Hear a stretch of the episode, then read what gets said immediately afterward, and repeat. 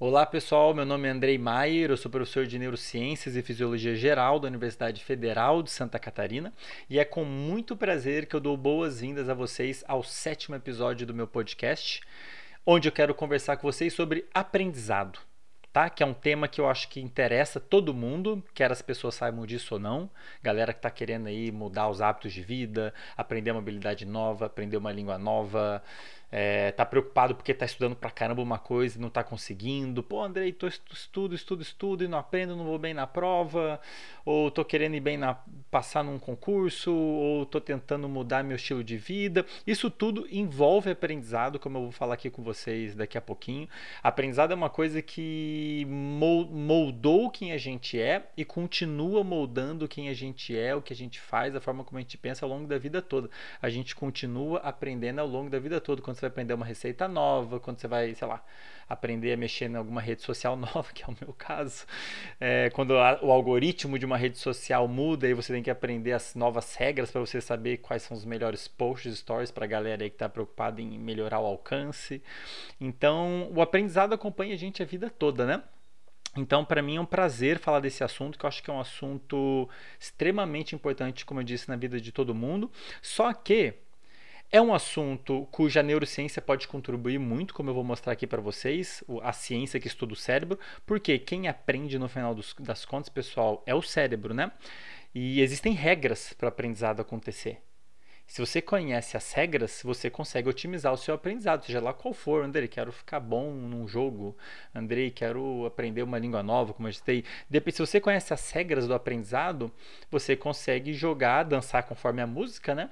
E fazer com que seu aprendizado seja melhor e mais eficiente. Então, a ideia do, do episódio de hoje é explicar para vocês sucintamente como o cérebro realmente aprende e o que, que a gente pode fazer para aprender mais e melhor. E por que, que eu estou usando o termo realmente? Porque eu vejo muita besteira dentro desse assunto sendo dita por aí. Muita, pessoal. O tema aprendizado, eu não sei porquê, por questões históricas talvez, tem muito mito dentro dela. Tem muita coisa que eu vejo a galera falando que envolve essa temática de aprendizado, coisas que você pode fazer para melhorar o aprendizado, um super cérebro, super sei lá o quê. E eu vejo muita besteira sendo dita por aí.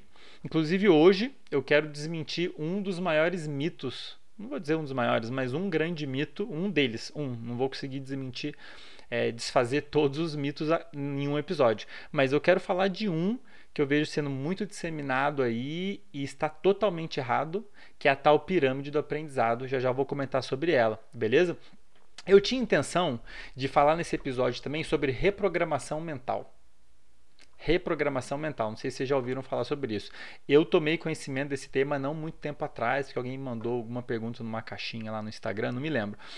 E, enfim, eu fui procurar saber no, no YouTube pelo que eu vi, eu dei uma olhada por cima o que, que as, as pessoas pensam que é reprogramação mental e preciso dizer que eu vi muita besteira também, tá? E eu, eu ia falar sobre, um pouquinho mais em detalhes sobre isso nesse episódio, mas vou deixar para gravar um episódio só para falar sobre reprogramação mental. Mas só para não deixar de comentar, porque talvez eu tenha criado expectativas no pessoal do Instagram, ou talvez acabei de criar expectativa em você aqui.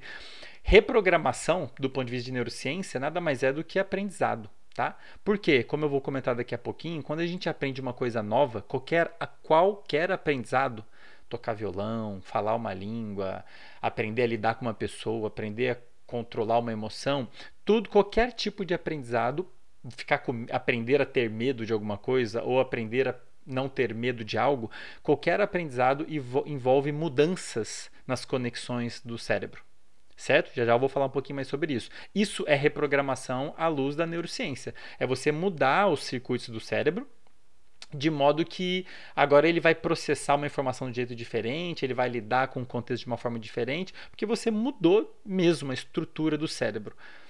Agora, e o reprogramação seria isso, o mental seria cérebro, tá? À luz da ciência, mente e cérebro não tem diferença. Qualquer coisa que seja atribuída à mente, que você veja falando, ah, isso é coisa da mente, é na verdade do cérebro, tudo bem? E tá aí um outro ponto, podem me cobrar depois para gravar um episódio só para falar da relação mente-cérebro, mas aqui eu já queria aproveitar para desfazer esse mito de que mente e cérebro são coisas diferentes, não são, e existem muitas, muitas, muitas evidências científicas para isso, ok? Depois, um outro episódio, eu posso falar mais disso. Reprogramação mental, pessoal, em linhas gerais aqui, nada mais é do que aprendizado. Então, tudo que eu colocar aqui, vocês podem aplicar também para reprogramação mental, qualquer coisa que envolva aprender algo, aprender uma nova forma de pensar, aprender, sei lá, qualquer coisa que envolva aprendizado, é, vai estar tá valendo porque eu vou falar aqui hoje. Tudo bem? E como eu disse, pessoal, o aprendizado, essas mudanças que acontecem no cérebro, elas obedecem regras.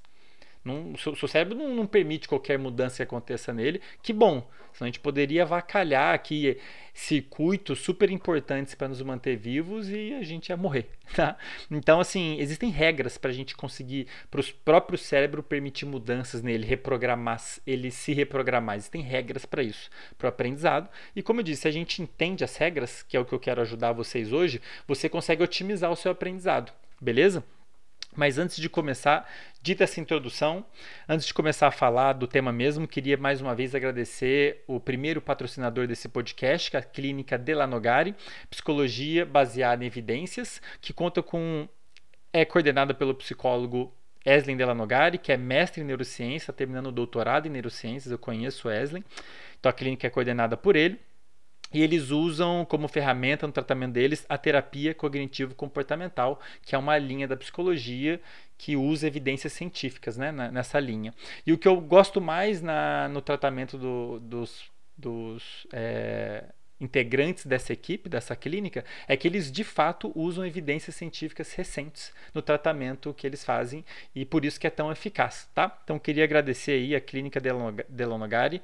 Vou deixar aqui na descrição quem quiser conhecer um pouquinho melhor a clínica, os integrantes. Vou deixar o link aqui para vocês conhecerem, precisarem de ajuda, precisarem de alguma orientação, podem entrar em contato com eles por essas, essa, os links que eu vou colocar aqui, beleza? Deixa eu dar um golinho na água aqui. Há um tempo atrás, mudando de assunto aqui rapidinho, há um tempo atrás alguém comentou que o barulho de gole era incômodo. é, eu não sei, não sei se vocês, se, vocês acham isso também. Se acharem, deixem nos comentários. É, eu não consigo tirar o barulho de gole por falta de tempo, tá, gente? Porque eu vou gravar esse episódio, eu não tenho muito tempo para ficar assistindo, editando. E é um dos motivos pelo qual eu quis fazer o podcast nesse formato, mais livre. Eu não ensaio o que eu falo aqui, eu vou improvisando, eu tenho aqui um roteiro básico, que inclusive eu posso mandar aí, eu mando pro pessoal lá no Telegram, né? Quem quiser depois ter acesso a esse roteiro que eu, do episódio de hoje, só entrar lá no Telegram, o link tá na bio do meu Instagram, profandrei.neuro. Ah, não, desculpa, aliás, eu vou botar o link aqui na descrição também. Aí lá no Telegram eu mando esse roteiro para quem quiser. Mas enfim, a ideia é fazer um negócio mais improvisado. Tanto que eu nem sei quanto tempo os episódios levam. Eu vou falando aqui, né? Seguindo um roteiro mais ou menos das mensagens que eu quero passar mas é bem é, é bem eu quero que fique assim até para ser mais natural e menos oneroso, né? E no final das contas eu não vou editar esse episódio e o barulho do gole provavelmente vai ficar. Quem sabe no futuro quando eu tiver uma equipe de edição para botar uma fundo de música, uma capa e uma vinheta e aí a pessoa pode tirar o barulho de gole. mas por enquanto a gente vai ter barulho de gole, tá? Peço desculpas aí se incomodar muito alguns de vocês. Mas vamos lá, pessoal. É, patrocínio. Queria aproveitar essa, essa breve parênteses que eu fiz aqui para pedir desculpas para vocês pela demora para responder vocês aqui no YouTube, no Instagram, seja lá qual for a rede, tá? Eu, de certa maneira, perdi um pouco o controle das mensagens, um problema bom. E é o motivo de eu demorar para respondê-los ou não ter respondido ainda é tempo mesmo, tá, gente? Porque eu tenho uma série de outras atividades além dessa de divulgação científica no Instagram, aqui no YouTube. E elas me oneram bastante, naturalmente, né? Como professor lá da, da, da Federal de Santa Catarina, eu tenho alunos de pós-graduação, alunos de doutorado, alunos de iniciação científica, então tem uma série de outras atividades que me tomam bastante tempo então não estou conseguindo e responder mensagens é uma coisa que leva mais tempo do que parece. Né? Se você for responder e-mail, mensagem, se for somar o tempo que eu levo para responder o montante todo, toma várias horas. Então peço desculpas, mas encorajo vocês a continuarem, porque eu fico de olho tá? Eu fico de olho, tem uma, um, um casal que está me ajudando em parte com a produção de conteúdo, então eles ficam de olho para mim, eles me dão toques, então por favor, continue colocando as perguntas e as sugestões de temas e comentários aqui no YouTube, lá no Instagram, porque por dois motivos. Uma, que a plataforma entende que o conteúdo é legal e que o pessoal está interagindo. E segundo, eu realmente estou de olho. Apesar de eu não ter respondido ainda, eu estou de olho no que vocês estão comentando. Inclusive, isso é muito legal para mim, para me motivar a continuar fazendo, certo? pessoal, eu tenho curtido muito esse processo de fazer o podcast, produzir conteúdo. O pessoal tá me traz muito retorno. Pô, apliquei isso, comecei a abrir a janela, comecei a fazer isso, mudei meu hábito, sei que lá. E eu fico muito feliz de ver o poder transformador do conhecimento científico acontecendo. Então, por favor, continue interagindo, eu estou de olho, isso me motiva a continuar o projeto e tudo mais, beleza? Mas sem mais delongas, chega de enrolar, Andrei, vamos lá. Vamos, vamos, vamos primeiro, pessoal, antes da gente começar a falar o que, que a gente pode fazer para aprender mais, que eu acho que é o que muitos de vocês devem estar interessados, vamos entender primeiro o que, que é aprendizado. Já dei uma pincelada ali quando eu falei de reprogramação mental, mas que é a mesma coisa que aprendizado. Mas vamos pensar o que, é aprendizado. Eu queria fazer uma pergunta para vocês, pessoal, para vocês entenderem o que, que é, né? Quando você. Você não vai lembrar o que, de quando você era neném, mas imagina um neném que acabou de nascer. Beleza? Imagina um nenenzinho que acabou de nascer, seu irmãozinho, seu priminho, seja lá quem for. Pensa nele. Agora eu vou te fazer uma pergunta. De tudo o que você sabe fazer hoje, imaginando esse neném, imaginando o neném que você era quando você nasceu, o quanto você sabia quando você nasceu? De tudo que você sabe fazer hoje. Eu sei falar, eu sei interagir com pessoas, eu sei fazer contas, talvez, eu sei escrever, talvez, eu sei, sei lá, eu sei diferenciar objetos, eu sei mexer o braço, eu sei digitar no telefone, de tudo que você sabe fazer ao longo do dia. Pensa em tudo que você faz. Disso tudo, o quanto você sabia quando você nasceu? Praticamente nada. O que, que um neném sabe? O que, que um neném tem de conhecimento quando ele nasceu? Respirar, chorar, o cérebrozinho dele consegue controlar alguns alguns parâmetros do corpo dele, frequência cardíaca, frequência respiratória, umas coisas bem básicas para manter o nenenzinho chorando. O nenenzinho não sabe chorar. Ele tem um, um, ele tem um conhecimento bem rudimentar de comunicação que permite gerar um alerta sonoro. permite ele gerar um alerta sonoro toda vez que alguma coisa está errada. Pode ser fome, pode ser frio, pode ser dor, pode ser sono. Esse alerta sonoro a gente chama de choro. Existe um conhecimento com o qual o nenenzinho nasceu, a gente chama esse conhecimento de conhecimento inato. Né? Ele nasceu com aquilo, que permite ele gerar um, um, um alarme sonoro. Se, se a gente olhar para essa ótica, soa até meio engraçado, né? E é o que a gente chama de choro. Quando alguma coisa está errada. Agora, ele não consegue, de, aquele choro, dizer se é uma coisa, uma, coisa, uma fome, se é sono, se é dor ou se é o quê. Né?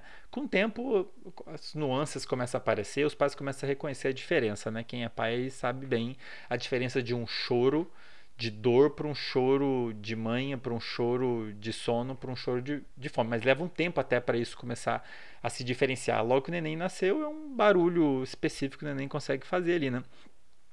Beleza? Então, o que, que o bebezinho sabe na hora que ele nasceu, gente? Muito pouco tudo o que você sabe fazer hoje, tudo o que você faz hoje, a forma que você pensa, a forma como você reage ao mundo, a forma como você vê o mundo, tudo que você sabe fazer, sabe, sei tocar piano, sei falar, sei lá quantas lindas, ou uma língua só, eu sou um cara engraçado, eu sei fazer as pessoas rirem. Talentos, pensa aí talentos que você tem, ou Talvez você tenha algum talento que nem se deu conta que você tem. Comentei isso no Instagram esses dias, né? Você deve ser muito bom em alguma coisa. Você deve ser bom em se comunicar com as pessoas na rede social. Você deve ser bom em escolher roupas. Você deve ser bom do ponto de vista artístico. Sei lá, você é criativo. Tudo que você sabe fazer hoje, bem ou mal, você aprendeu ao longo da vida. Então, como eu disse lá no início, o jeito que você é hoje, a forma como você é, a forma como você vê o mundo ela foi aprendida ao longo dos vários anos até a idade que você tem hoje, seja lá qual for. Beleza? Então, quase tudo que a gente sabe foi aprendido e isso continua ao longo da nossa vida toda. Não chega, não chega um momento que o seu, que cérebro fala assim, ah, não, agora eu já aprendi tudo que eu precisava, tá ok. Não é assim que funciona. A gente continua aprendendo ao longo da vida toda. Ah, agora eu vou começar a cuidar do meu jardim. Você vai aprender sobre jardim, o que é jardim, vai reconhecer, vai aprender sobre plantas, sobre ferramentas, sobre uma tonelada de coisas. Ah, agora comentei um, um, uma questão muito presente atualmente, né? Tem muita gente que está usando das mídias digitais como, como parte da sua profissão, né? Para se divulgar. Eu mesmo estou fazendo isso. Eu estou usando as redes sociais, o YouTube, o Instagram, para divulgar conhecimento científico. Isso tem um motivo para eu fazer isso, tem lá meus objetivos, quero levar a ciência para todo mundo, quero ajudar as pessoas, enfim, é, faz parte dos meus objetivos de vida, mas como parte para alcançar meus objetivos, eu preciso aprender sobre as redes sociais.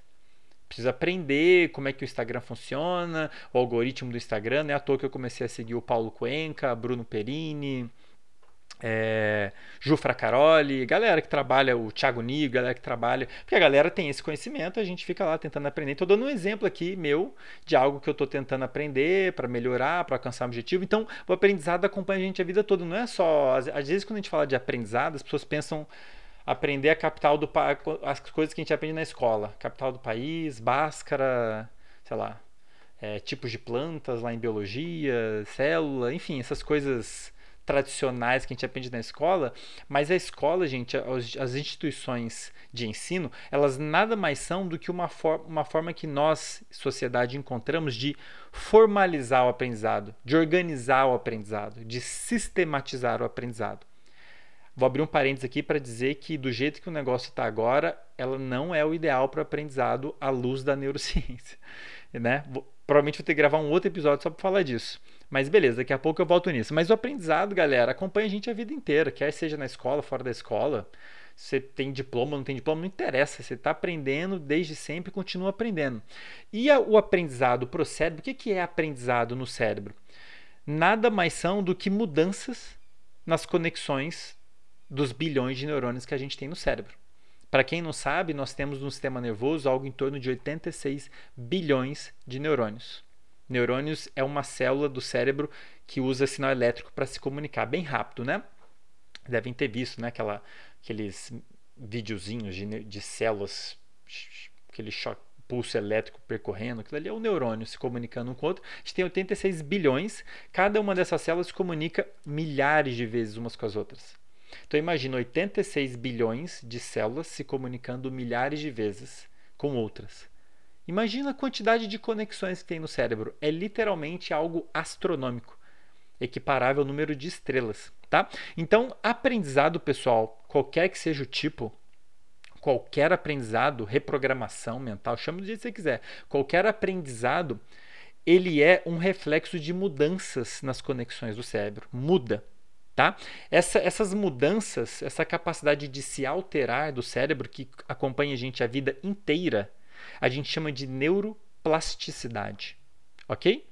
Neuro de sistema nervoso, de cérebro, neuro de neurônio, plasticidade do termo plástico, que muda, algo que é possível mudar. O nosso cérebro ele é capaz de. Se a gente olhar um cérebro assim, a olho nu, não dá para ver, né? Porque você não consegue ver uma celulinha que ela é muito pequenininha. Mas a gente consegue ver essas mudanças a gente usar métodos específicos. Os circuitos do cérebro, eles mudam a vida toda como reflexo do aprendizado. E existem, galera, uma quantidade enorme, enorme de evidências científicas para isso. Tá? O aprendizado, qualquer que seja, é um reflexo de mudanças no cérebro, de mudanças nas conexões dos neurônios, mudanças nos circuitos do cérebro. E isso é o aprendizado. Tudo bem? Existem inúmeras evidências. Eu queria comentar aqui uma delas, por exemplo, que eu já comentei, eu comentei sobre isso no episódio sobre formação de hábitos. Formar um novo hábito nada mais é do que um tipo de aprendizado, e como qualquer aprendizado, envolve mudanças no cérebro. E eu comentei lá dos trabalhos de uma pesquisadora chamada Anne Graybiel. Inclusive, acho que eu falei o nome dela errado no outro episódio. Anne Graybiel, que é uma pesquisadora da MIT, é uma grande referência na área de formação de hábitos. E ela e ela, e ela tem um, um, desenho experimental, ela faz uns experimentos legais mostrando que ela coloca lá um ratinho para fazer uma tarefa. Com o tempo, o ratinho aprende a melhor maneira de executar a tarefa, até um momento que aquilo ali se torna um hábito para ele. Ele faz aquilo de forma automática. Então, ele aprendeu a executar a tarefa da melhor maneira possível até o ponto daquilo virar um hábito. Ele nem precisa mais pensar na tarefa, o negócio rola sozinho.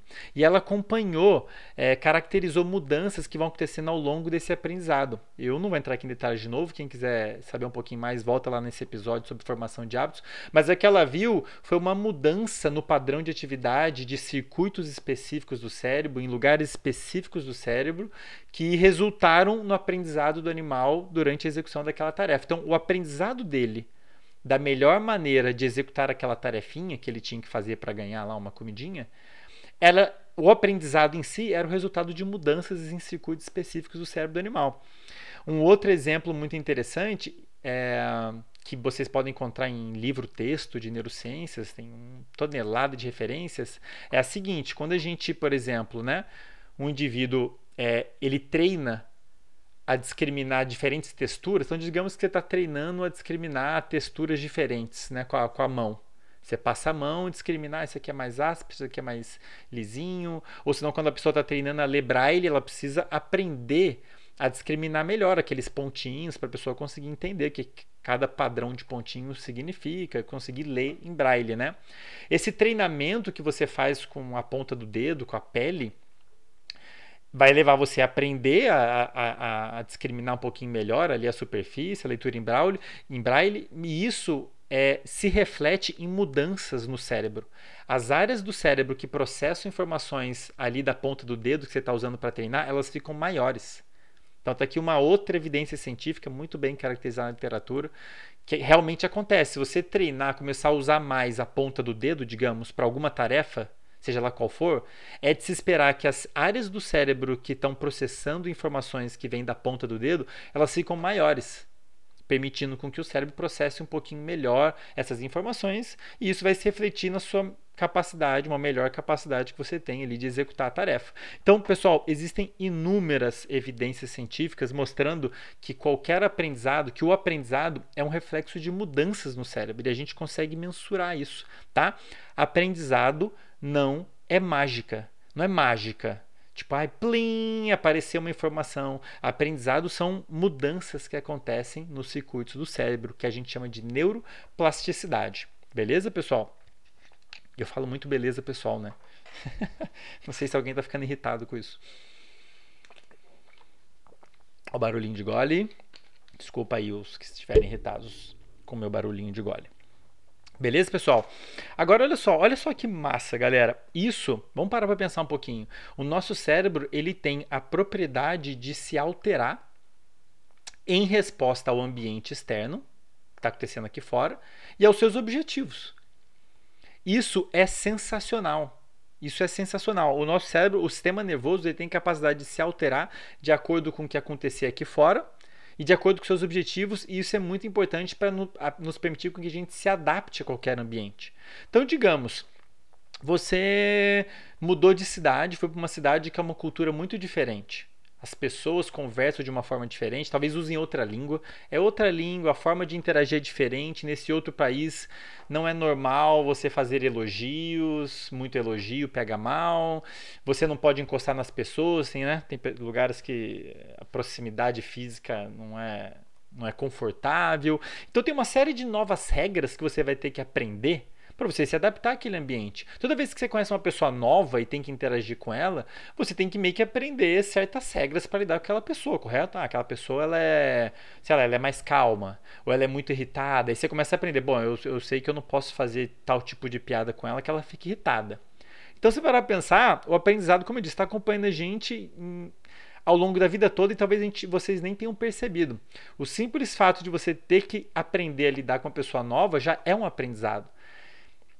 E o seu cérebro consegue se adaptar a esse novo ambiente, com pessoas novas, aquela pessoa nova, graças a essa propriedade que ele tem de se mudar, de se alterar, que a gente chama de neuroplasticidade. Então isso permite a gente se adaptar a quase qualquer ambiente é, é magnífica, é uma propriedade do cérebro muito bonita. Inclusive, galera que curte neurociência de modo geral e quer saber por onde começar, eu sugiro começar estudando esse tema, neuroplasticidade, porque ele meio que acaba entre, entremeando em várias outras temáticas da neurociência.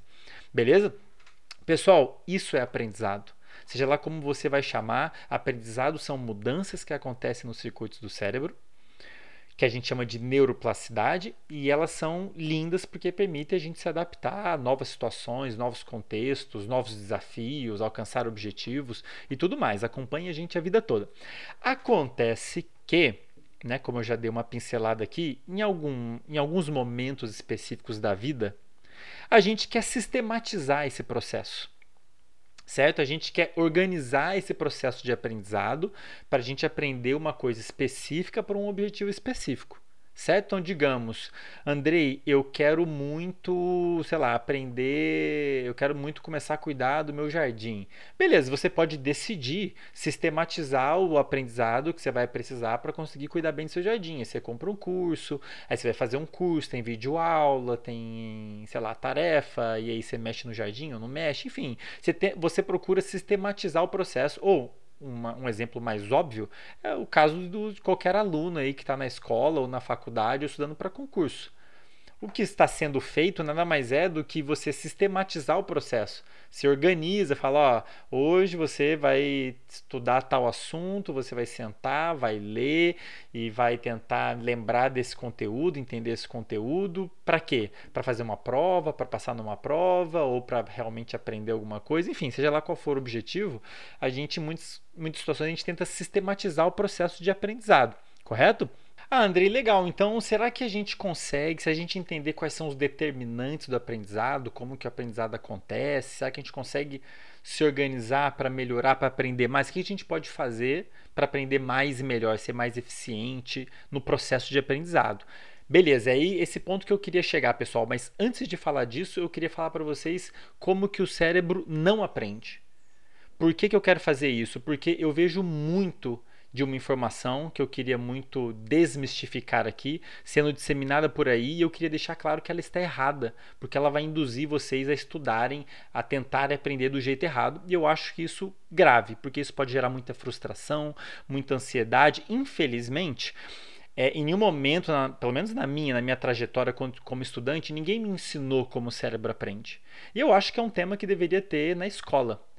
Se você entender a regrinhas do jogo, como que o cérebro aprende, o que a gente pode fazer para facilitar o processo, para melhorar o processo, isso iria putz, eliminar uma série de problemas que a gente precisa enfrentar depois, porque se a gente não sabe como o processo é, como é melhor, a gente acaba fazendo do jeito errado. Como eu disse, isso gera frustração, desmotivação, ansiedade. Aí você acha que o problema é com você. Pô, tô estudando, tô estudando pra caramba, não aprendo, não consigo ir bem. E às vezes é porque você está fazendo do jeito errado, você está desrespeitando algum aspecto do processo de aprendizado no cérebro, né?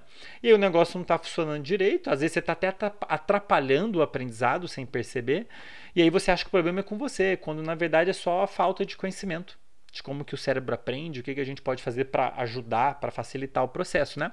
E tem um, um um dado que é muito disseminado por aí. Eu recebo link patrocinado sobre isso o tempo todo e eu queria deixar claro que está errado, que é a tal pirâmide do aprendizado, pessoal. O que, que é? Eu falei sobre ela no primeiro episódio. O que, que é a pirâmide do aprendizado? É uma pirâmide, vocês devem jogar aí no Google que vocês vão encontrar. Uma pirâmide que supostamente diz quais são os melhores métodos, melhores técnicas para você estudar. E ela diz, no topo da pirâmide você tem assim, é, segundo essa pirâmide, né? A proposta dessa pirâmide, que se você estudar um conteúdo, tentar aprender o conteúdo lendo, você vai aprender só 10% dele. Se você tentar aprender um conteúdo escutando, você vai aprender 20%. Se for vendo, 30%.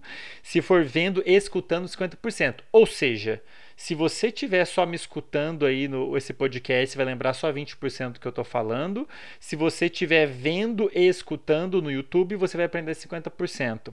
E ela continua, diz que se você conversar, debater, classificar, numerar, você vai aprender 70%. Se você praticar, botar em prática, você vai aprender 80%. Se você ensinar outros, você vai aprender 95%. Galera, bem lá no fundo existe alguma verdade alguma bem pequena, assim, bem mascarada por trás dessa pirâmide, mas de um modo geral ela está errada. Errada, tá? Essa pirâmide, já já vou falar, vou falar sobre os dados que ela está propondo, os números, né? Mas essa pirâmide ela foi ela começou a ser proposta, não, ela não era chamada de pirâmide do aprendizado, mas ela começou a ser proposta, foi citada inicialmente lá mais de 100 anos atrás, 1852, se não me engano.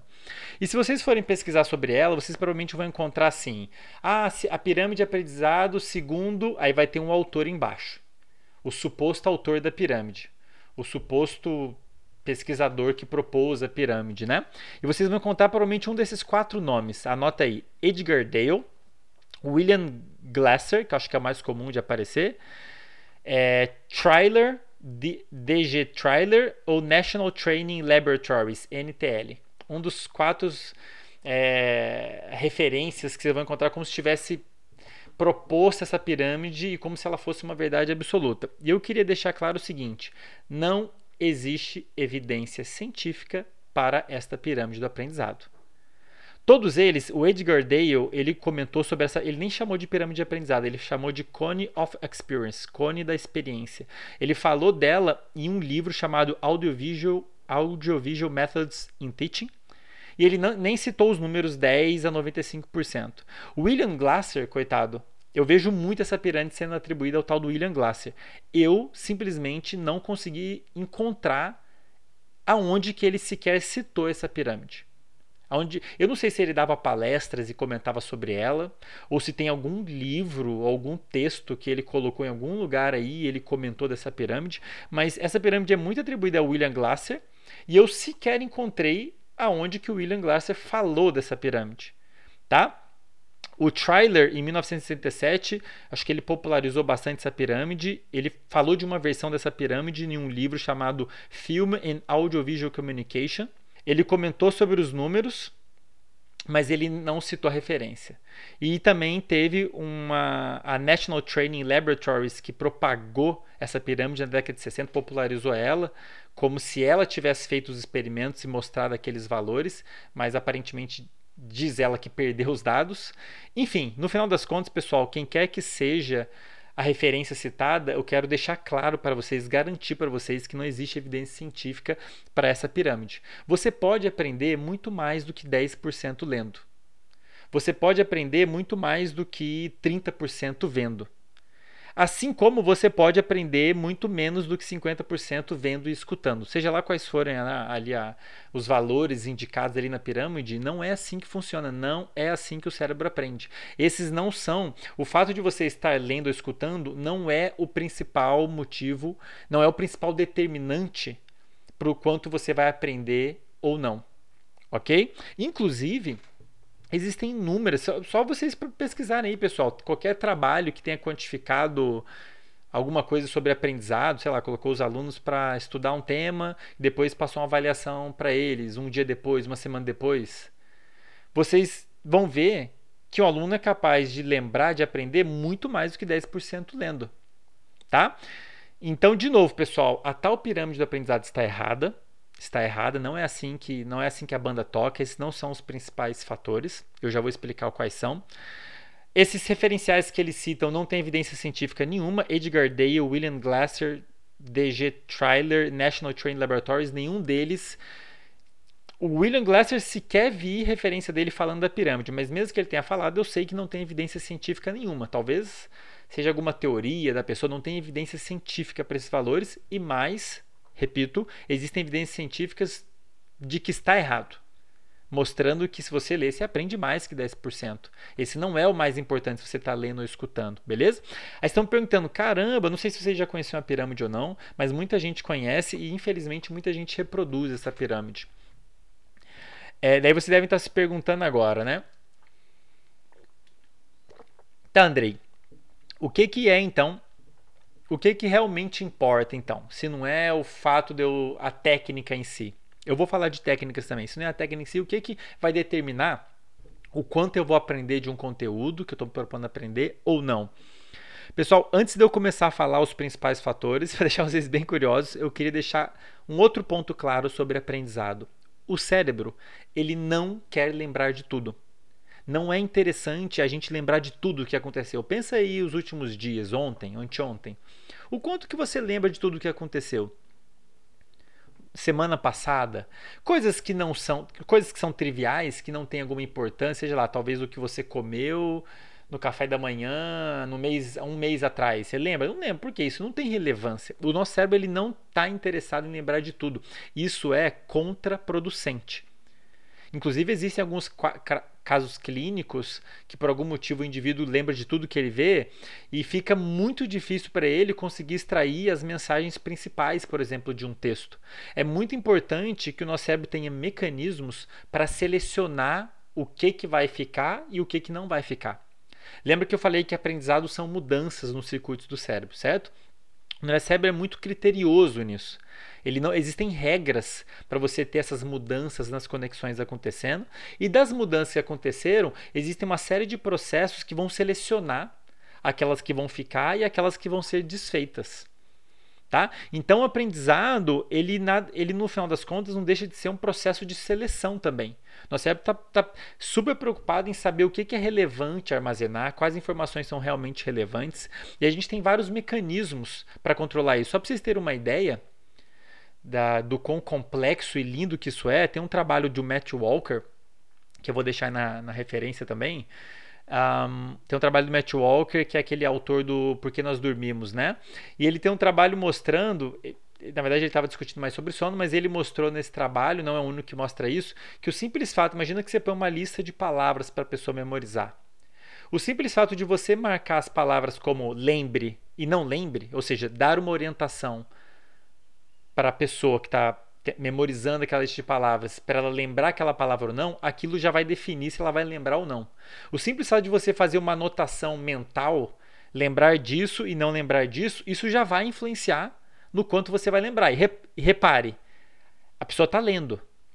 A pessoa está lendo uma lista de palavras, depois eu vou medir o quanto que ela lembra do que ela leu. Algumas palavras estão marcadas para lembrar, outras não. As que estão marcadas para lembrar, a pessoa lembra mais, as que não as estão marcadas para não lembrar, ela não lembra a pessoa não sabia que ia fazer uma avaliação, né? Então, mas aí tinha umas marcadas para lembrar, outras não. E ela lembra mais a que, que as que ela estavam marcadas para lembrar. E o quanto que ela consegue lembrar? Muito mais do que 10%. Estou dando aqui mais um, um, um dos vários exemplos de evidência científica que mostra que aquela pirâmide está totalmente errada, beleza? ou quase totalmente errado, pelo menos da forma como ela é apresentada, né? Nosso cérebro ele não quer lembrar de tudo e ele tem mecanismos para selecionar o que, que vai entrar de informação nova e eu estou me referindo a todo tipo de aprendizado, tá?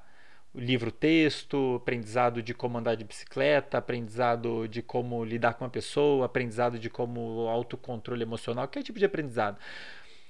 O seu cérebro está preocupado com que novas informações, que novos aprendizados vão entrar, vão ser adquiridos e quais vão ficar. Então a gente tem mecanismos para fazer essa, essa seleção e essa, essa limpa nessa maturação desse conhecimento, né?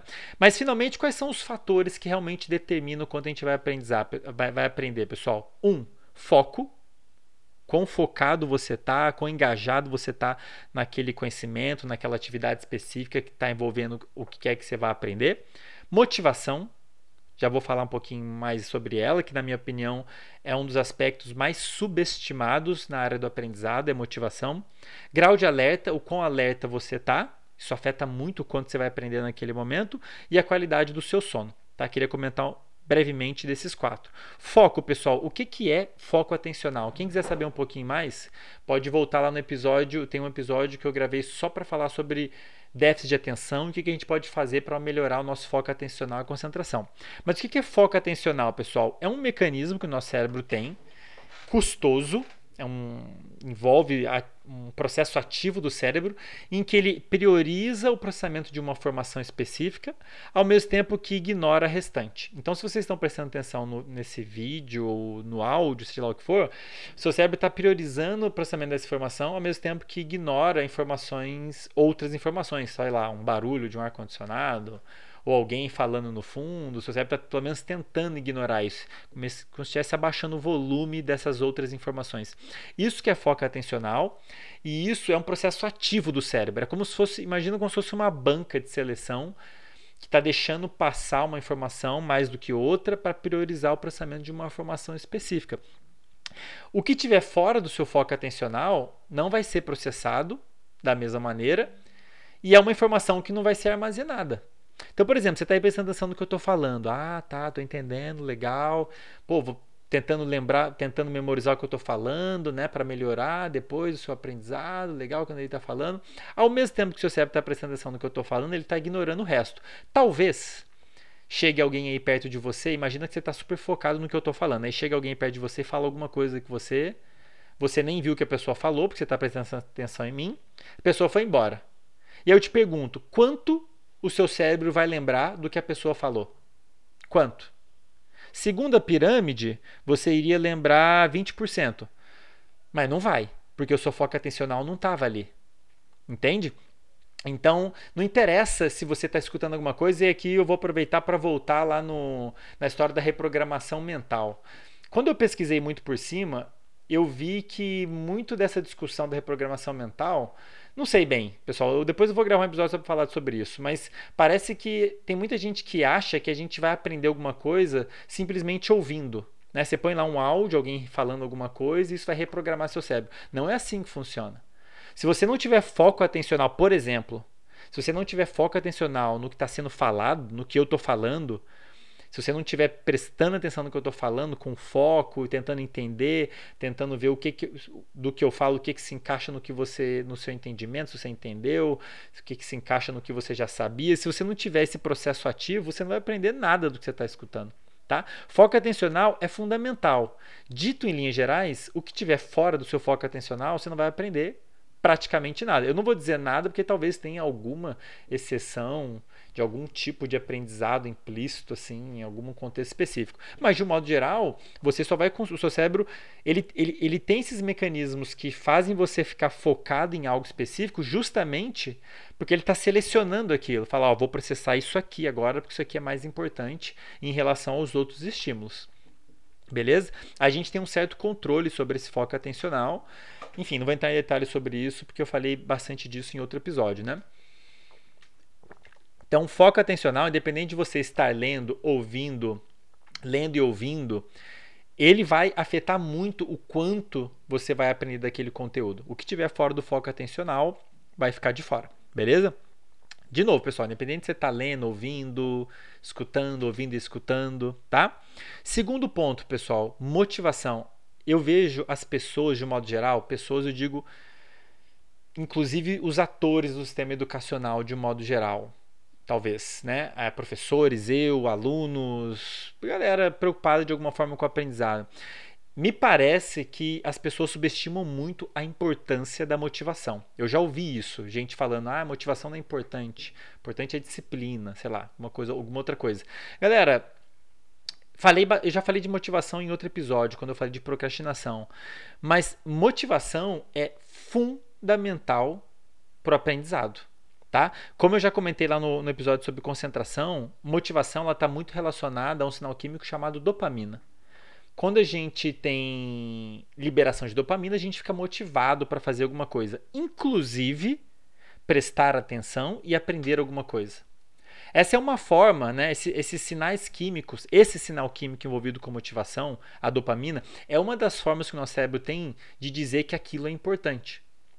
Então, se você está muito curioso com alguma coisa, nossa, eu quero muito saber um conteúdo, eu quero muito ouvir o que o André vai falar agora, porque eu acho que o que ele vai falar vai me ajudar muito a alcançar meus objetivos. Aí você está super curioso do que eu vou falar, espero. Isso quer dizer que lá no seu cérebro você vai ter uma liberação maior dessa dopamina.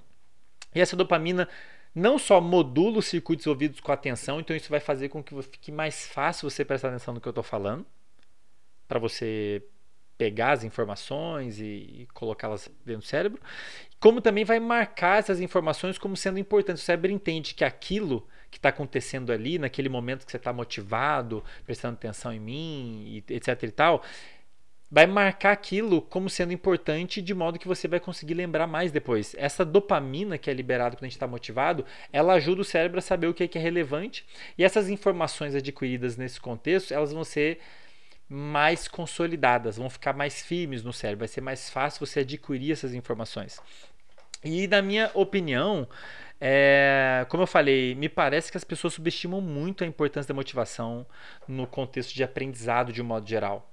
Né? Tanto os alunos como os professores. É muito difícil você aprender algo novo, muito difícil, sem ter alguma motivação para fazer aquilo. Seja qual, qual a motivação dele? Pode ser fazer a prova e bem na prova, ou pode ser passar no concurso e ganhar dinheiro, pode ser simplesmente ficar bem na turma porque você tirou uma nota boa, pode ser realmente aprender um conteúdo porque você acha que aquilo vai te agregar. Enfim, qualquer que seja o motivo, é muito, é muito difícil você aprender algo novo sem motivação, porque os circuitos envolvidos com foco atencional ficam muito prejudicados e o processo de formação de memória também. Então, a motivação que é gerada pela dopamina ela é muito importante tanto para você formar memórias novas, adquirir novas memórias, novas informações, seja lá o que for, e para você manter essas memórias, consolidar essas memórias no cérebro. Tá? Eu esqueci de comentar, pessoal, um outro sinal químico muito importante no contexto de aprendizado relacionado a foco é uma que chama acetilcolina. É um sinal químico que é liberado no cérebro e ele ajuda o cérebro a, a ter foco, a, a, a priorizar uma informação em detrimento das outras. Né? A tal da acetilcolina que é liberado quando você está muito engajado numa tarefa. E por que, que eu estou citando esses sinais químicos? Justamente as pessoas entenderem que não é uma mágica. O nosso cérebro ele tem mecanismos, como eu disse, para selecionar o que, que é importante e o que não é importante, para ele memorizar, para ele aprender somente aquilo que realmente é relevante, aquilo que realmente vai fazer alguma diferença no futuro. Qual que é a ideia? O nosso cérebro, a ideia, ele é construído de modo a adquirir informações somente aquelas que vão ser úteis novos conhecimentos, habilidades, informações específicas que vão poder ser usadas no futuro. E a gente tem mecanismos para fazer essa seleção. Dois deles eu já citei: foco atencional, os mecanismos que fazem você focar em uma coisa ou em outra, motivação, então os circuitos envolvidos com motivação, liberação de dopamina é super importante dentro desse contexto também e vão elas vão guiar. Lembra que eu falei que aprendizado são mudanças no cérebro. Esses sinais químicos, eles guiam essas mudanças. Ó, essas mudanças aqui são boas de acontecer, são importantes de acontecer.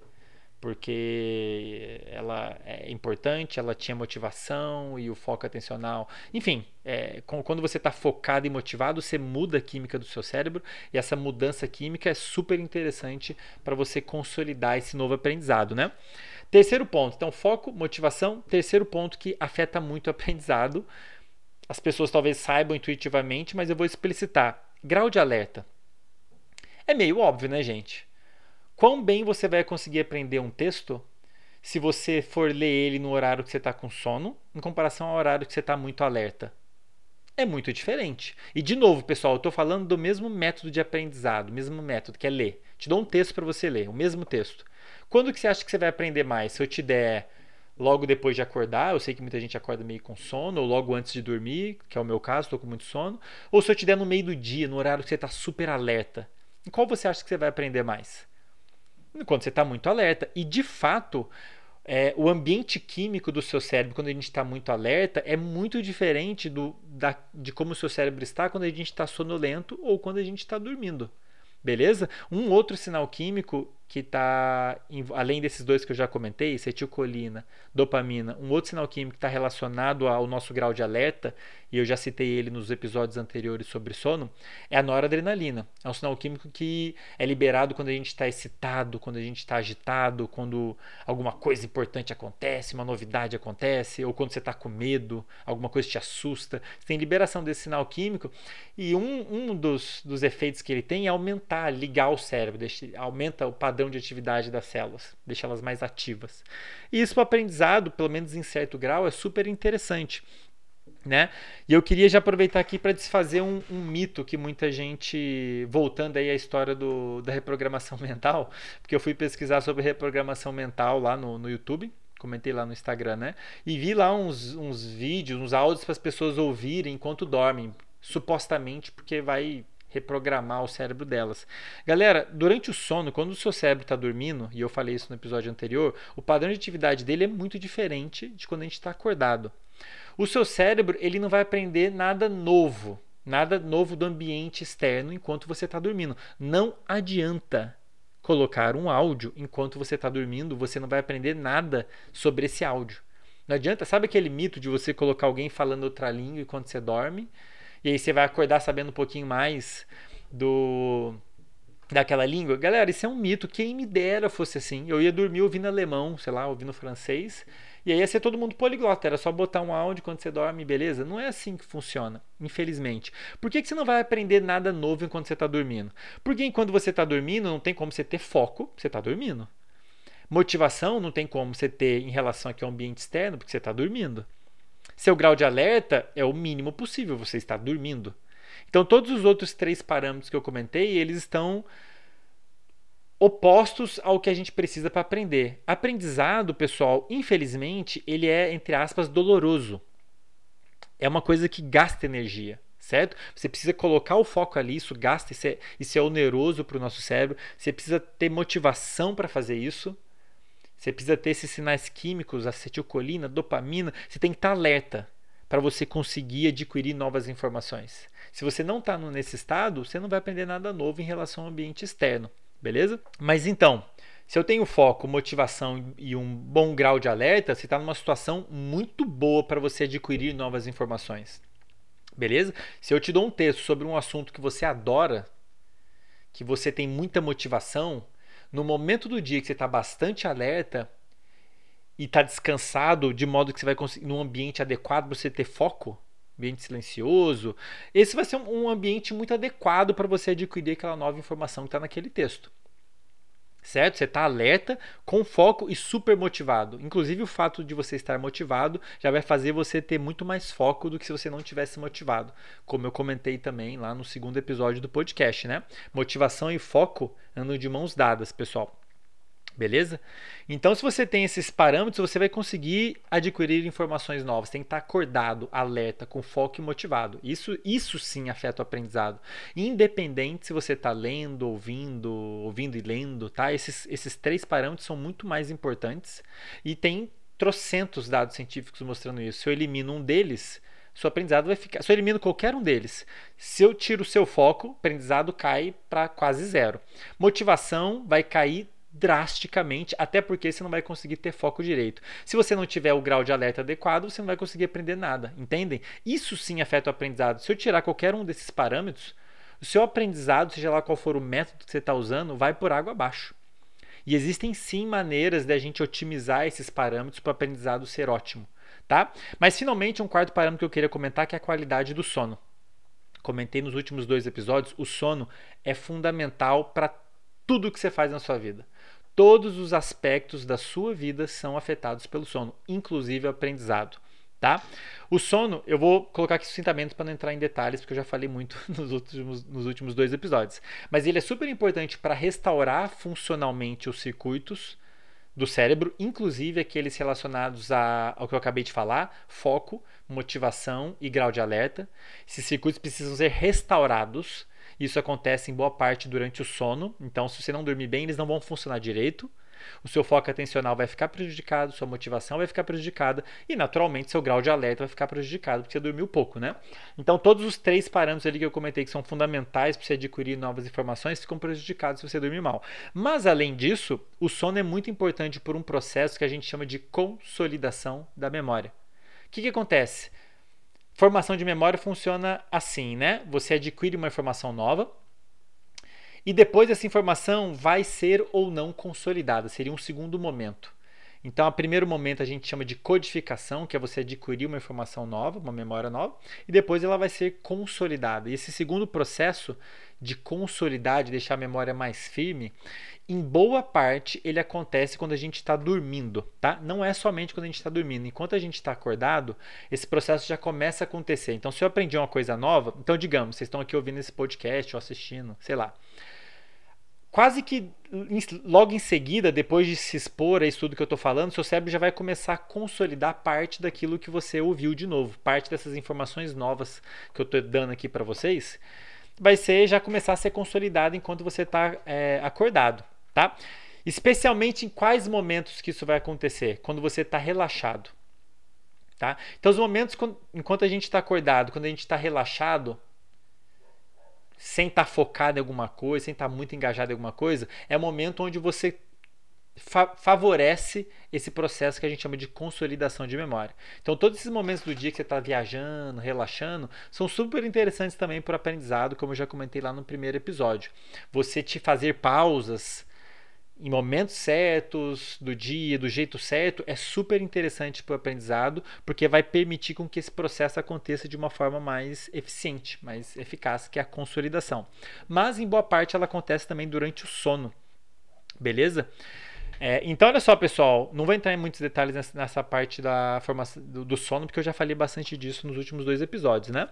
Então, olha só, pessoal, foco, motivação, grau de alerta e sono. Esses sim são os quatro parâmetros que vão afetar muito o quanto você vai aprender, seja lá o que for. Uma habilidade nova, uma língua nova, é, a lidar com pessoas, a lidar com situações novas, a lidar com uma experiência que você teve a, emocionalmente. Isso tudo depende muito desses parâmetros.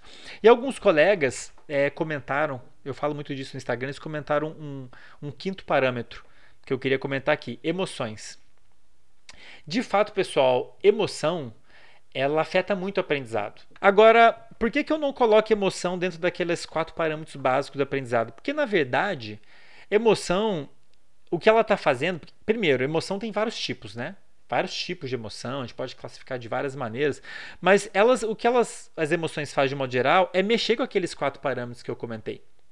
Então, quando você fica muito emocionado com alguma coisa, você pode saber que seu foco atencional vai mudar, sua motivação vai mudar, seu grau de alerta vai mudar e talvez até o seu sono possa mudar por conta disso tudo. Então, por exemplo, você encontrou alguma pessoa super importante, você foi no restaurante, sei lá, tinha uma pessoa lá que você adora, que você admira, que sei lá, você está apaixonado.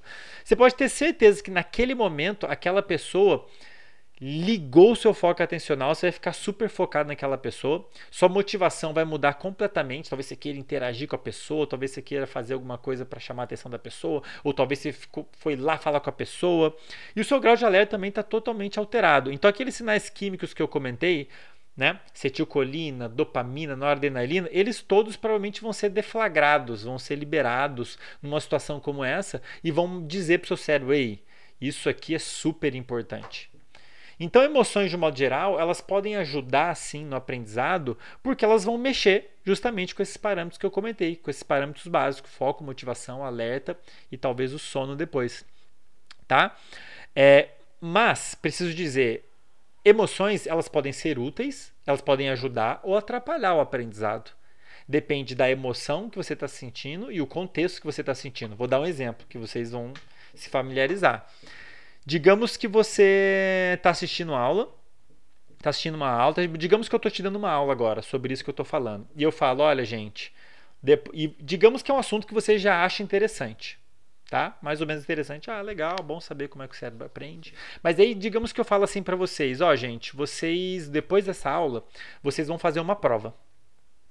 Uma prova e se você for mal nessa prova, você vai ter que fazer a disciplina de novo, sei lá, alguma punição, digamos. Se for bem, legal, digamos. E é, é, é realmente algo que é comum no sistema educacional, né? O que, que vai acontecer? Você vai ficar meio ansioso, né? Você vai, opa, tem uma prova. Isso vai mudar, isso é uma resposta emocional, você vai ficar um pouquinho ansioso, isso vai gerar um certo estresse no seu corpo. A, a, resposta, o seu corpo vai responder isso, seu cérebro vai responder, vai liberar vários sinais químicos, cortisol, hormônio do estresse, esses sinais químicos que eu comentei, dopamina, noradrenalina, acetilcolina, isso tudo provavelmente vai ser liberado, porque você ficou agora preocupado com a prova, e isso pode sim ser interessante para o aprendizado. Porque essas mudanças químicas, como eu disse, elas vão modular lá os circuitos do cérebro envolvidos com foco, com formação de memória, dizendo assim: olha, isso aqui é importante. Bom, eu já queria saber isso aqui porque eu acho interessante, mas agora eu quero mais porque eu vou fazer uma avaliação daqui a pouco. Então, nesse contexto, pode ser. É claro que se o estresse for muito grande, isso pode atrapalhar, mas de modo geral, o fato de você colocar uma avaliação no final da, da disciplina, por exemplo, pode gerar uma resposta emocional dos alunos que vai ajudar, inclusive, eles a aprender aquele conteúdo. Eles vão ficar pelo menos mais motivados a entender o que eu estou falando, porque daqui a pouco eles vão ser avaliados sobre isso, né? Então pode ser útil. Agora vamos pensar um, um segundo cenário. Você está tendo essa mesma aula, não vai ter avaliação, e você recebeu uma mensagem, sei lá, do seu namorado, sua namorada, dizendo que vai terminar com você, e você gosta muito desse namorado, namorada. O que, que vai acontecer? Você vai ter uma resposta emocional, você vai ficar ansioso, estressado. Caralho, por que, que vai terminar comigo? Eu gosto tanto dela, a gente está tão bem. E meu Deus, sei que ela vai começar a pensar nisso. Então, é um estímulo que gerou a mesma resposta emocional, um estresse, ansiedade, só que agora o foco é outro. O foco é o seu namorado, sua namorada. Então, nesse contexto, esse, essa resposta de estresse e ansiedade, ela não vai ser interessante para o aprendizado, pelo menos não o aprendizado daquilo que está sendo dado ali na aula, entende? Então, quanto emoções vão ser úteis para o aprendizado depende do contexto, depende da emoção, depende de uma série de fatores. Mas elas acabam, de fato, emoções afetam o aprendizado justamente porque elas mexem com aqueles parâmetros que eu comentei, com o seu foco, No caso do, do namorado, namorado querendo terminar com você, seu foco vai ficar direcionado para isso. Sua motivação vai ficar direcionada para tentar resolver esse problema, para falar com seu namorado, namorada. E o Andrei falando ali na aula, ele que se dane, tô nem aí porque ele tá falando, eu quero resolver meu namoro aqui, que é importante para mim seu grau de alerta vai mudar. Você não vai ficar com sonolento se uma pessoa que você ama tá falando que não quer mais ter um relacionamento com você, né? Você vai ficar ligadão, entende? Então, agora tudo que tiver fora desse cenário relacionado ao seu relacionamento vai ser prejudicado do ponto de vista de aprendizado, porque seu foco tá ali agora. Tá lá no seu relacionamento e tudo mais, né? Então, emoções, elas mexem com esses parâmetros básicos, foco, alerta, motivação e até mesmo sono e ela pode ser útil ou não para o aprendizado, dependendo do contexto. Dito isso, pessoal, agora você deve estar se perguntando: ah, Andrei, legal, então. Mas afinal, será que existem técnicas que a gente pode usar para otimizar esses processos? Será que, que, que, técnicas que realmente podem funcionar para eu aprender mais e melhor, de uma forma mais eficiente e tudo mais? Pessoal, sim, com certeza existem técnicas e várias que podem te ajudar a aprender mais, aprender melhor e tudo mais. Mas essas técnicas, entendam, elas só vão funcionar se elas afetarem alguns desses princípios básicos que eu comentei. Quais são os princípios básicos que afetam realmente o aprendizado? Foco, motivação, alerta e sono. E de novo, emoções é um quinto aí, mas eu não estou colocando ele como um dos princípios básicos, porque na verdade a emoção que faz é mexer com um desses quatro, ou com os quatro, né? Então as técnicas, elas existem técnicas sim que podem ajudar e muito, mas depende como elas são usadas e se elas realmente estão afetando algum desses, desses princípios básicos do aprendizado, beleza? Eu queria comentar aqui de três, três coisas, aspectos, três exemplos, tá? Poderia falar vários episódios só sobre técnicas e técnicas, né? Inclusive, vocês podem deixar aí nos comentários sobre técnicas, sobre, enfim, qualquer consideração que vocês tenham ou dúvida que vocês têm em relação ao que eu estou falando aqui, a gente pode discutir um pouquinho melhor em episódios futuros, né?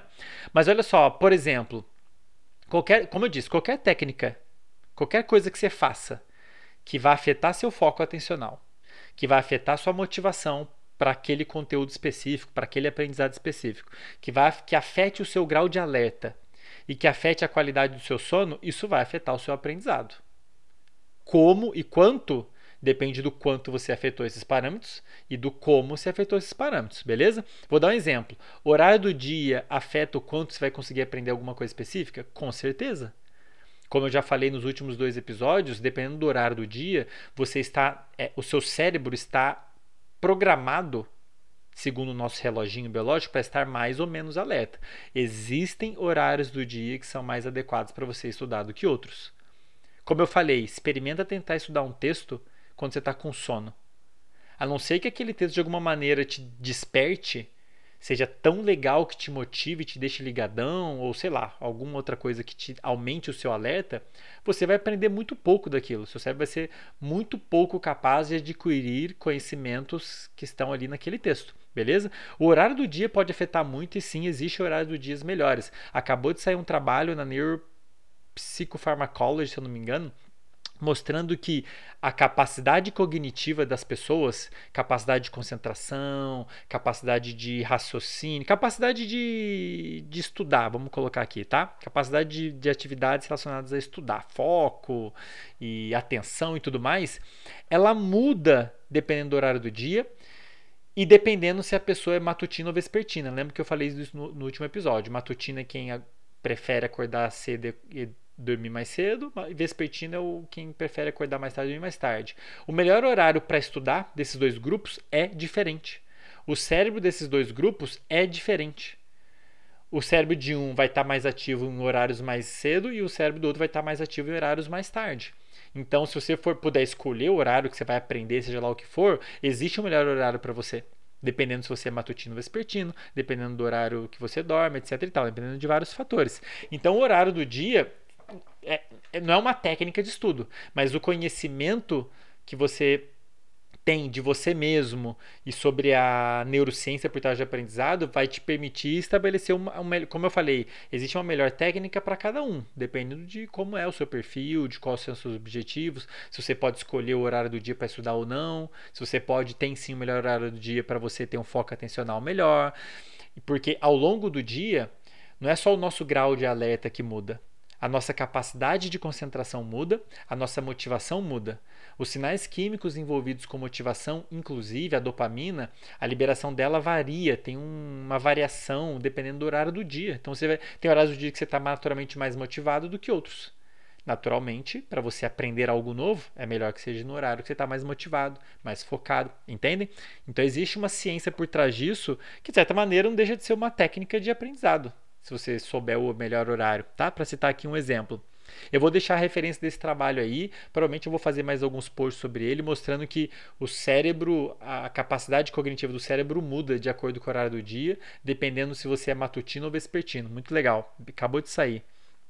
Acho que foi em Desculpa, acho que saiu em maio, estou na dúvida aqui. Outro ponto que eu já comentei lá no primeiro episódio.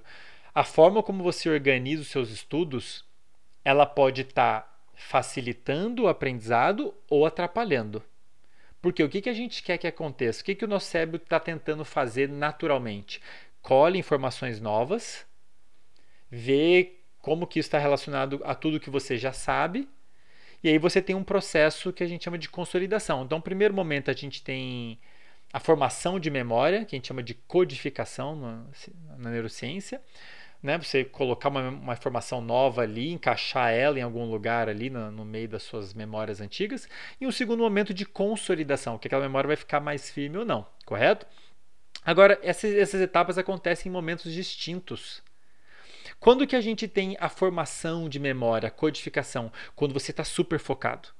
Tipo, você está focado, prestando atenção, motivado e ah, tá, beleza, tô entendendo. Né, né, né. No segundo momento, quando você está relaxado, viajando, que é uma coisa que acontece quase naturalmente, né? A gente não consegue ficar focado, muito focado muito tempo. Isso é normal. Existe um limite para o quanto a gente consegue ficar focado, e eu diria que é um limite até bom, justamente para você não colocar informação demais. É, imagina que você está montando um quebra-cabeça e não é produtivo você jogar todas as peças ali em cima do seu quebra-cabeça. Você vai botando um punhadinho, vê onde encaixa, né? Aí você põe mais um punhadinho, encaixa aquele punhadinho, aí você vê que tem umas que não você vai, você vai, não vai poder usar agora, deixa para lá, pega mais um punhadinho. É mais ou menos assim, a gente não quer tuchar de novas informações de tudo de uma vezada só, até porque existem limitações para o quanto o cérebro consegue fazer isso. Então, o ideal isso é uma estratégia fundamental para quem quer otimizar o aprendizado. Fundamental, seja lá o que for. Falei no primeiro episódio, vou falar de novo e vou continuar falando, sei lá, mais quantos episódios. Que é você alternar os momentos de muito foco com os momentos de divagação, relaxamento. Super interessante você fazer essa alternação. Quando você está focado, com o foco ligado, motivado e alerta, você está colocando informações novas. No momento que você troca isso, coloca um modo distraído, relaxado, você per permite com que aquele processo de consolidação aconteça. E isso é importante. Se você não permite esse momento de reativação, eu já comentei esse primeiro episódio, no momento que você está relaxado, ou tirando uma soneca ou dormindo, é o momento que as novas memórias elas são reativadas. Muitas coisas acontecem, não é só isso, mas isso também. A memória é reativada, é como se fosse um eco das, da memória que você acabou de aprender. Isso é super importante para ela ser consolidada. se você não respeita isso, você atrapalha esse processo. Então você fala assim, Andrei, entre ficar quatro horas estudando e ficar direto e relaxar uma hora e ficar e pegar essas quatro horas, estudar uma hora, relaxar uma hora, estudar, relaxar, é melhor a segunda opção. Você fazer alternâncias de momentos de muito foco e momentos que você está relaxado. Porque no momento que você está focado, você está adquirindo novas informações, está entendendo aquilo, está encaixando, tentando encaixar no quebra-cabeça. Quando você está relaxado, você está consolidando aquilo. Seu cérebro está olhando as pecinhas que você encaixou, vendo se eles estão no lugar certo. As pecinhas estão no lugar certo, elas vão ficar. As que estão no lugar errado, você tira. Então, e esse, esse segundo momento de limpeza, seleção e conciliação, ela acontece muito quando a gente está relaxado, divagando, dormindo. Então é importante que haja essa alternação. A gente não quer foco atencional o tempo todo. Isso não é produtivo para o processo de aprendizado como um todo. Então é muito importante que a gente aprenda a fazer essas alternativas. Existem maneiras ideais de se fazer isso. De novo, isso vai depender de uma série de fatores, o que você está estudando, o horário do dia e tudo mais. Mas de um modo geral, entenda que é interessante você trocar muito focado para relaxado, muito focado para relaxado. beleza? A soneca entra aí que é uma beleza, porque a soneca da tarde, como eu já falei um milhão de vezes, ela é super interessante para o aprendizado por dois motivos. Uma, restaura os circuitos relacionados a foco atencional, alerta e motivação, etc. Um pouquinho, pelo menos. E mais importante do que isso, permite com que você tenha esse processo de consolidação da memória. E isso faz, já é mostrado cientificamente que a soneca aumenta a capacidade de aprendizado da pessoa depois da soneca, né? A capacidade que ela tem de criar novas memórias é maior do que se ela não tivesse tirado a soneca, tá? Salvo né, algumas circunstâncias específicas, né? Se a soneca atrapalhar o sono da noite, aquela história toda, tá? Mas ela é muito interessante para o aprendizado, com certeza. Mas entendo isso. Então, estou falando aqui de uma outra técnica. Que técnica? Você alternar momentos de muito foco e momentos de relaxamento é super interessante porque você está respeitando o processo. Formar memória, consolidar memória. Formar memória, consolidar memória. Você otimiza o processo. Então, de novo, pessoal, independente de você estar tá lendo ou assistindo uma videoaula ou escutando, isso não é o mais importante. O mais importante são esses parâmetros. Você está muito focado? Tô. Você está motivado? Tô. Você tá com um grau de alerta legal, interessante? Tô. Beleza, então o negócio vai funcionar, você vai formar novas memórias muito bem. Só que além disso, é bom você saber organizar a rotina de modo que essas novas memórias elas possam ter oportunidade de serem consolidadas. Então é importante você ter as pausas, é importante, se possível, se for possível, não atrapalhar o sono de noite ter a soneca. É importante você ter uma boa qualidade do sono, porque durante o sono você tem um processo lindo, maravilhoso de consolidação de memória, de seleção. Então, tudo aquilo que você aprendeu muito focado e muito motivado, durante o sono, o seu cérebro vai consolidar mais essa informação, porque ele entende que aquilo era importante. Se você estava muito focado, muito motivado e muito alerta em relação àquele conteúdo ali, é porque era uma parada muito importante. Então vamos consolidar isso aqui, beleza? Então, quanto você vai lembrar no dia seguinte vai depender muito desses fatores, entendem? E tá aí uma técnica. Você saber organizar a sua, sua rotina de aprendizado respeitando os momentos de muito foco e os momentos de relaxamento que são super importantes, que muita gente não respeita. Beleza? Momento de relaxamento é muito importante e sono é muito importante para o aprendizado. Beleza, pessoal? Então a galera aí que deixa de dormir para estudar, nossa, está fazendo uma cagada enorme por vários motivos, né? Legal? E finalmente queria comentar um, uma, uma última técnica, porque é o seguinte, que é a tal da revisão ativa. Né? Sei lá como é que a galera chama aí, eu estou chamando de revisão ativa, já vou explicar o que, é isso. Porque é o seguinte, como eu falei, o processo de aprendizado é um processo, tem etapas, formar memória, consolidar memória. Essa, esses processos acontecem em momentos específicos, em contextos específicos, e aí se a gente entende, a gente consegue otimizar, como eu dei o exemplo aqui de alternar foco com pausa e tudo mais, que eu já, eu já tinha falado isso lá no primeiro episódio, né? Quem quiser voltar lá. Aliás, é, deixa eu abrir um parênteses aqui. Uma outra, outras técnicas que você pode usar para melhorar muito o aprendizado é qualquer uma que melhore o seu foco atencional.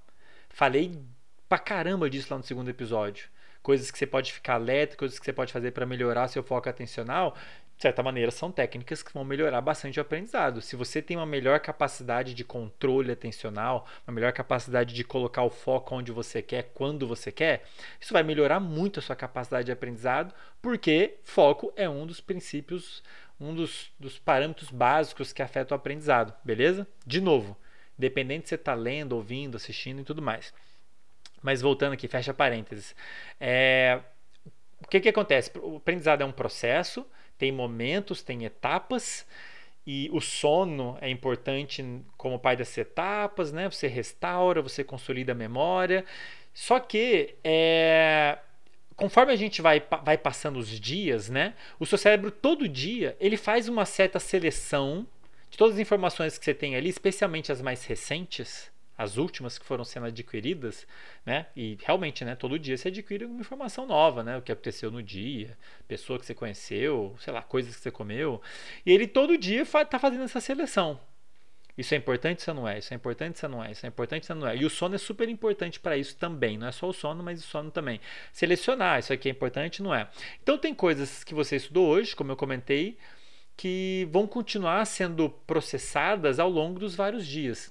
E existe um processo natural do cérebro, agora vem um ponto importante. de esquecer aquilo que não é importante, tá? Ao longo dos vários dias.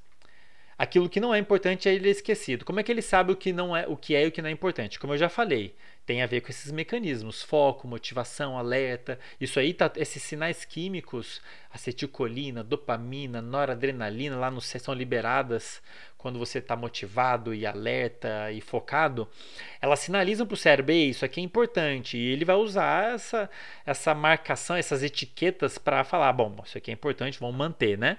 Mas ao longo dos dias, ele pode revisitar esse, esse aprendizado, falar, bom, mas será que é importante mesmo? E um aspecto muito importante para o nosso cérebro saber se aquilo que você estudou é importante é o quanto aquela informação, aquele aprendizado foi reativado depois. Quanto mais a gente reativa uma memória, um conhecimento, mais firme ele fica no cérebro. E daí que vem a ideia básica de você revisar um conteúdo, de você treinar alguma habilidade nova, treinar todo dia um pouquinho, de você tentar lembrar um conteúdo, enfim, todas as estratégias envolvidas em você é, é, revisitar um conhecimento, né, revisar um conhecimento. A ideia é essa, é você reativar uma memória, um conhecimento, e isso, cada vez que você faz isso, o cérebro entende que é importante, está sendo reativada, então vamos deixá-lo um pouquinho mais firme, né? Um processo de, de consolidação para deixar aquele negócio mais firme. Então, uma coisa que você estudou hoje, por outro lado, uma coisa que você estudou hoje, né, digamos que você estudou um conteúdo hoje, esse podcast. Se você não fizer mais nada depois disso, você não tentar lembrar o que eu falei, ou por algum motivo, às vezes você qual que é, o que, que eu espero que aconteça? Tudo que eu estou falando para vocês, que vocês lembrem depois e apliquem na vida de vocês. Ah, o Andrei falou, o Andrei falou que foco é importante, então eu vou, ver, vou organizar aqui minhas coisas para ver se isso aqui do foco fazia assim, assim, assado. Ah, o Andrei falou da pausa. Então, a minha esperança é de que vocês vão usar esse conhecimento que eu estou falando. Mas caso isso não aconteça, caso vocês tenham aprendido alguma coisa nova aqui agora e depois vocês não revisitem esse conteúdo de forma alguma. Tá? Vocês não lembrem dele, não tentem lembrar, não usa qualquer Se não fizer mais nada depois disso, o seu cérebro vai entender que essa informação não, não é útil. E conforme os dias vão passando, ele vai limpando o que não é tão importante. Qual que é o resultado disso, pessoal? Você vai esquecendo aquilo que você aprendeu depois daquele primeiro momento se você não fizer nada, se você não revisar esse conteúdo que eu estou falando de alguma maneira, ou tentar aplicar esse conteúdo no, nos próximos dias, tentar lembrar esse conteúdo por algum motivo nos próximos dias, você vai entender que não é importante e vai eliminando. Isso faz parte do processo de aprendizado. É natural. Depois que você aprender uma coisa nova, o quanto você vai aprender daquilo vai depender muito daqueles fatores que eu falei. E o quanto você vai lembrar no dia seguinte vai ser afetado também por tudo aquilo que eu falei. Mas existe uma tendência natural de uma pelo menos parte daquilo que você aprendeu ser perdido, é esquecido. A gente chama isso de curva do esquecimento, isso está super bem caracterizado na literatura, há mais de 100 anos a gente já sabe disso. E se você, se for dentro de um, de um estudo tradicional, você sentou para ler um negócio ou ouviu o podcast, se você não fizer nada depois disso, depois de não tentar lembrar, não tentar revisar, depois de duas semanas você possivelmente já esqueceu 70%. Tá? Isso vai variar. Vai variar de acordo com quão engajado você estava, quão motivado você estava, aquela história, toda. Mas você vai esquecer a maior parte depois se você não usar aquele conhecimento para nada, se você não tentar lembrar daquele conhecimento, não reativar aquela informação. E faz sentido, porque se você não está, de novo, se você não está reativando aquele conhecimento, seu cérebro entende que, bom, não deve ser tão importante, porque passaram-se dias, não, não precisou daquele conhecimento para nada, então vamos eliminar. Como eu falei, o nosso cérebro não quer lembrar de tudo. Ele quer lembrar só o que é útil, só o que é realmente importante. E se é uma informação que você não está usando nunca, ele entende que não é importante e é eliminado. Isso talvez explique por que, que a gente esquece uma boa parte do que a gente estudou na escola ou na faculdade. Porra, uma boa parte a gente não, primeiro que a gente não tinha interesse em aprender, não tinha motivação, né? Isso aí já avacalhou bastante. Segundo, porque a gente não teve, achou aplicabilidade nenhuma nisso, né? Só nosso cérebro entendeu que ah, não deve ser importante. E ao longo dos dias e das noites, ele foi fazendo aquele processo de seleção e foi eliminando, foi esquecendo. Isso é importante de acontecer. Então, se você e a gente tem que estar tá, tá ciente disso, porque existem coisas que a gente pode fazer para impedir o esquecimento. Impedir o esquecimento, e aí entra a tal da revisão ativa. O que é revisão ativa? É você adotar estratégias, tem várias, que te force a lembrar o conteúdo que você estudou sozinho. O que é sozinho? Sem olhar o material, né? Fecha o livro, você tentar lembrar aquele conteúdo sozinho. E isso é uma forma muito interessante para o cérebro dele entender que aquilo deve ser super importante. Se você está tentando resgatar sozinho, aquilo ali deve ser super importante. E isso tem a ver muito com foco atencional. Lembra que eu falei que foco é muito importante. Quando você tenta lembrar um conteúdo, galera, tenta lembrar, resgatar sozinho, o que você está fazendo é direcionando o foco atencional para dentro. Está tentando achar aquela informação. E aí, na hora que você reativa aquela informação, imagina o holofote para dentro. Na hora que você ilumina a informação que você queria, seu cérebro fala: opa, deve ser uma parada super importante, porque ele teve que lembrar um negócio por algum motivo. E marca aquela memória, tipo assim, ó, isso aqui é importante, então vai ser. Ela vai ficar marcada como importante e vai ser protegida de ser esquecida.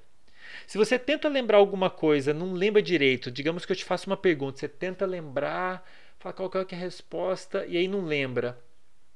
Seu cérebro já fala: caramba, essa resposta deve ser uma coisa importante, porque ele está tentando lembrar. E aí você vai lá e consulta para ver: ah, é tal coisa. E atualiza aquela memória. O cérebro fala: cara, essa informação aqui deve ser importante, vou mantê-la bem firme aqui. Então repara que essa técnica é muito importante para quem quer otimizar o aprendizado é, são essas técnicas que envolvem que a gente chama de revisão ativa, que é você revisar revisar o conteúdo, é, a, revisar seria você reativar uma memória, né? E ativa que é você fazer isso de uma forma voluntária, né? Então você, ao invés de você ler um livro e lembrar de alguma coisa, ler um trecho e lembrar de alguma coisa, você ativamente, voluntariamente, você vai lá e tenta resgatar sozinho aquela informação. Isso é muito valioso. Tem vários trabalhos muito legais, já citei aí no, no Instagram, gravei uns vídeos legais mostrando isso. Se você estuda um conteúdo, né, lê o material e logo em seguida se submete a um teste que te força a lembrar aquele conteúdo, você protege aquele conhecimento de ser esquecido, é, protege muito aquele conhecimento de ser esquecido.